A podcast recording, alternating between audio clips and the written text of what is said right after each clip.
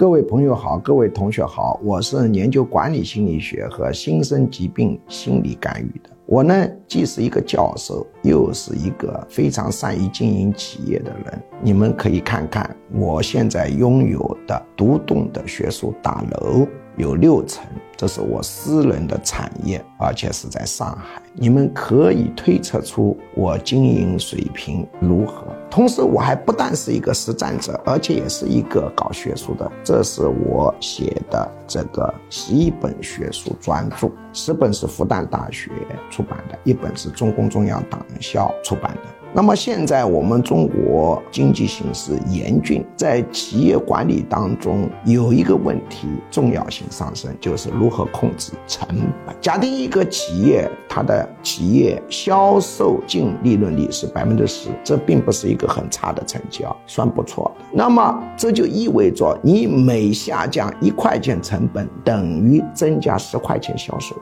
那么为什么大家控制成本注意的少，扩张销售额注意的多呢？因为不知道怎么办。那么我在自己常年的企业管理当中，我与自己有一套控制成本的很好的一个方法，这个方法叫模拟利润制。这显然是一个短课讲不清楚的，因为。平台它是鼓励短课的，长课就给你限流，所以呢，你要搞清楚模拟利润制。我只能给你发电子论文。如果你想建立一套非常行之有效的控制成本又能够提高销售额的绩效管理体系，那需要花点功夫认真的研读。